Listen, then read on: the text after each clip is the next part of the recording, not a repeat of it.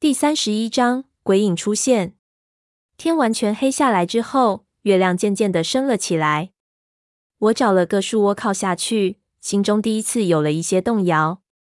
我在想，是不是我完全走错了方向？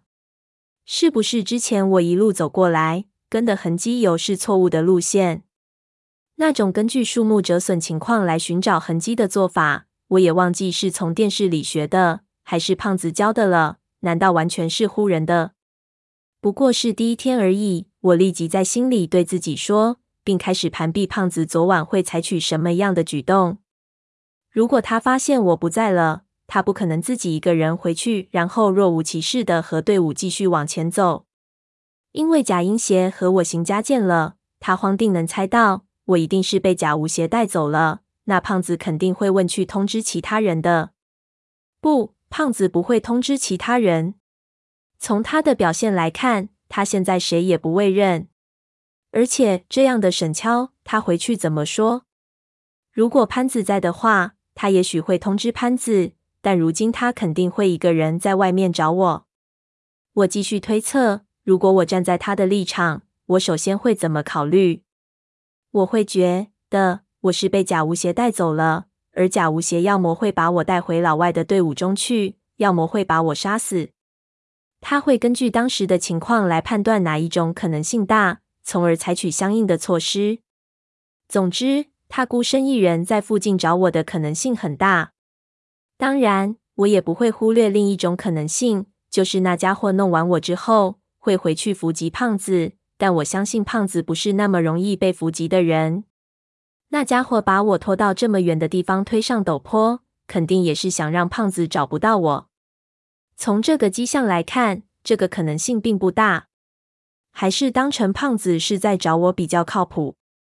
不过，胖子虽然眼神好，但在当时的情况下，也只能大喊着我的名字来找我。可我当时深度昏迷，假如我找一个人，喊了一个晚期，那个人都没有回应，我会怎么做呢？一定是等天亮了，再寻找他留下的痕迹。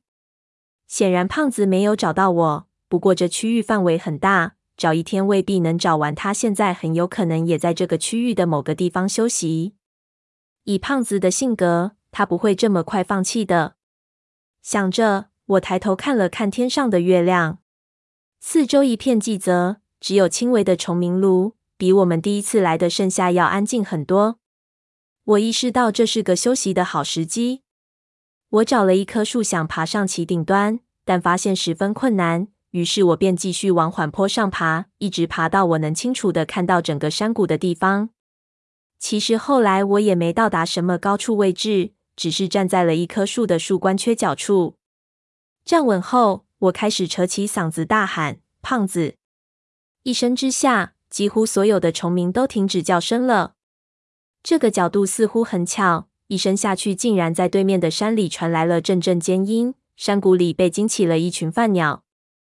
我有些吃惊，但随即也不管了，立即放炉继续叫，叫了几声，停下来，仔细听有没有胖子的回音。没有回音，怎么叫？耳边都是山谷里的风声。我心说，也许是胖子的声音传播没有像我这样可运用到的天然扩音器，所以我听不到吧。我琢磨着要不要弄个什么火把出来，好让他有寻找我的方向，再配合我呼叫他的声音，也许他是能找到我这里来的。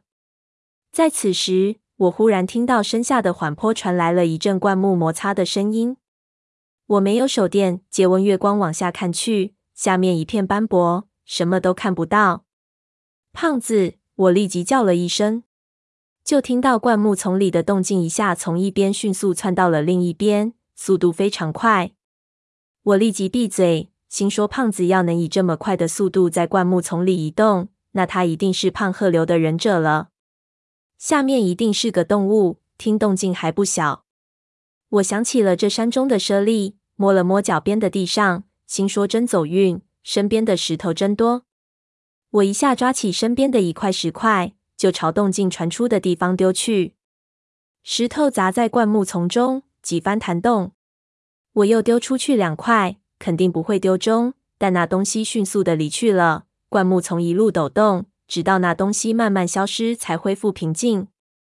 我心说，难道是野猪什么的？我松了口气，心说必须找一棵树爬上去，否则在这种情况下遭遇野兽的可能性很大。今晚我必须休息好，否则明天一天我就废了。越往后拖一天，我生还的概率就越低。如果明天中午再找不到线索，我就必须回到有溪水的地方喝水，并且想办法顺着溪流走出去。那条溪水应该是通往巴乃边上的那条溪渠，至少我希望是那样。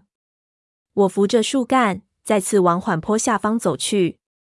此时我行走已经十分吃力了，只想着快些找到灌木茂盛的地区，再喊几声就去睡觉吧。才走了几步，我忽然觉得不对。在月光的斑驳中，我看到黑暗里有一棵矮树的样子有些奇怪。我打了一个激灵，站定仔细去看，忽然发现那不是树，而是一个人，是一个肩膀完全垮塌、犹如鬼魅一样的人影。他站在黑暗里，一动不动。我甚至无法判断他是不是早就在那里了。我侧在那个地方，不知道自己是应该扑过去抓住他。还是应该转头就跑。随即我意识到，这两种行为我现变都做不到了。选择权应该在他手里。我干脆不动了，就站在那里受着他。他也没有动。黑暗中，我旗帜不知道他是正面对着我，还是背对着我。如果他是背对着我，那他现在就是脸贴着一棵树似动不动。那真是让人毛骨悚然的画面。这东西到底还是不是人类？我手心里开始冒汗。僵持了一会儿，我忽然看到他用了一个做长奇怪的姿势站着，可能是下为他分体结构的分闪。那姿势做起来不像是人类可以做到的。我记了一会儿，意识到那是我走过态的意思，不由得脑袋就嗡了一声，这才反应过来，那影子已经动了，走向了缓坡的下方。这是一让我跟着他。我心生疑惑，就看到那影子走了几步，停了下来，做了一个动作。还是那个意思，一让我跟过去。我想了想，意识到要是对我不利，也不需要这样荒郊野岭的。他对我怎么杀不是杀，而且要是我不去，他真不开心，再把我宰了，我更不合算。我扶着树干，就跟他往前走去。一路往前，也不知道走了多久。每次我坚持不住，他都会停下来等我。等走过一段，他忽然停了下来，我也立即停下。不敢和他靠得太近，显为对于他的真实样貌，我有一种发向内心的恐惧感。我抬头发现面前是一块巨大的山岩，大的根本看不到顶部。月光下，一个巨大的山洞口出现在山岩壁上，里头隐约透出暗暗的火光。他头也不回地走进洞里，我迟疑了一下，心说不忍虎穴焉得虎子，便跟了进去。进洞后几米处，火光大了起来。我看到那人已经坐在了火堆边上，原来的黑影一下子被照得很清楚。他示意我在他面前坐下，我的心跳加速，看着他的脸和身体，浑身微微的发颤。那确实是一个人，至少他以前应该是，但现在说他是来自另一个世界，都不会有人怀疑。这个人整个好像一团蜡一样，先是经过了快速的融化。所有的皮肤上都是坑坑洼洼的烂皮，但这融化的过程似乎又迅速的停止了。他几乎没有肩膀，两只手挂在身体的两侧，肩膀上所有的皮肉全和身体裹在了一起。透过他肩膀骨头上剥盖着的薄皮，能看到里面的关节。他的脸整个都融化了，头发非常长，非常蓬乱，而且几乎全部打结在了一起。但我发现他没有胡子。如果头发是这样长，再怎么说，胡子也应该非常长了。但我在这人的脸上看不到一根胡子，我心中有点发怵，想到了一个让我不舒服的可能性：违道这是个女人。她裸露着上身，但从她的上身完全无法判断她到底是男是女。身体样貌损毁到这样的状态，她是男是女已经没有意义了。但如果是一个男人变成这个样子，我还可以接受，毕竟如果将我自己带人这种生活，只要自己心诚，也不是不能应付。如果是个女人，那她该有多可怜。也许只是脸部的毛贵被破坏了，我心里说，我总不能去扒她的裤子辨别男女啊。